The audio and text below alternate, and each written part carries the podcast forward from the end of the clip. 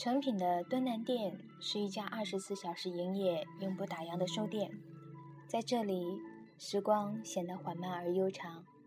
晚上十一点之后，来店的客人反而更多。凌晨一两点，你仍可看到或站或坐，安静读书的人们。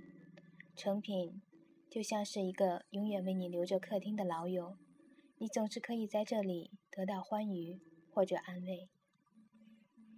诚品坚持不只做畅销书，也乐意推荐相对冷门的好书。好书不寂寞，是诚品努力的目标，而因此带来的，可能是爱书人也不寂寞。不仅有书，诚品更是一个阅文化的空间。诚品已将书店提升为新文化的休闲场所，气味相投的人们可以在此找到自己热爱的一切。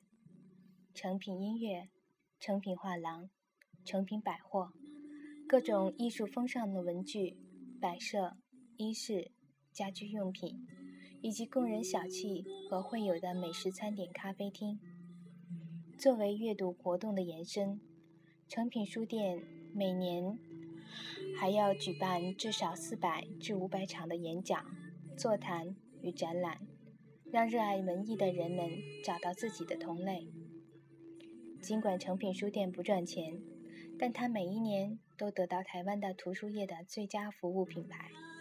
跟所有台湾大的企业相比，每年诚品都被排在第三到第五名，是台湾年轻人最喜欢加入的企业之一。要成为诚品书店的诚品人，第一要爱艺术，第二要爱阅读，第三要爱工作，第四。要爱加班，第五非常重要，要不爱钱，而这也是诚品书店还能活下来的一个原因。诚品书店的背后是施正荣夫妇殷琦和童子贤，他们是诚品的个人大股东，长期投资不赚钱的诚品书店。我乐意看到文化走入日常生活里。让每个人伸手便可得到美好的生活经验，应以实质力量支撑，让他继续茁壮。童子贤这样说。二零一三年是台湾的云门成立四十周年，成品的成立深受云门舞集林怀民先生的影响。林怀民先生比吴清友大三岁，同样是二战后出生。当林怀民先生才二十六岁的时候，他就创办了云门舞集。那个时候的人都怀有一种莫名的使命感，我不能示弱，我要精进。一九八八年，台湾的股票历史高点上万点，但是当年云门宣布暂停公演，这让吴清友有很多的感慨，就是心里面觉得很挫败。事实上，全世界没有一个舞团是可以获利的。林先生明知山有虎，偏向虎山行，所以他是在经营他的生命。吴清友从云门得到启发，他概括了两句话：生命的精进比才华重要，艺术的坚韧比灵感珍贵。从事文艺创作的人必须有那种百折不挠的韧性。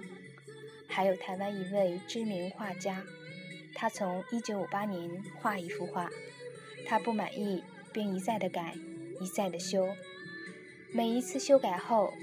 他就在画布背后留一个纪念，那个画布上写的密密麻麻的，最后一个是用铅笔写的“一九八八”。他同时也是在一九八八年底过世的。他的一生，光是这幅画就画了三十年。吴清友说：“我们经营一个成品书店有什么了不起？赔钱十五年就唉声叹气，就自命不凡吗？比起他们，我太渺小了。”对我来说，成品其实有一些自我的要求，即使到今天，他们都还没有做到。经营成品，第一个需要有基本专业，但是当所有人都有基本专业的时候，你的标准应该是领先于同业。而当你领先同业的时候，你还要让读者满意。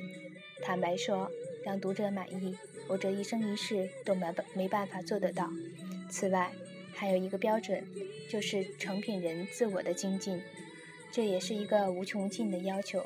所以我说，经营一个书店容易，经营一个成品很难。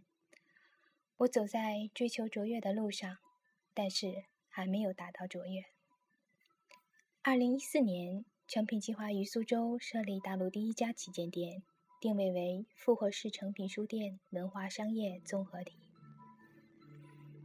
这里是 FM 七四三九六，我是小鳟鱼。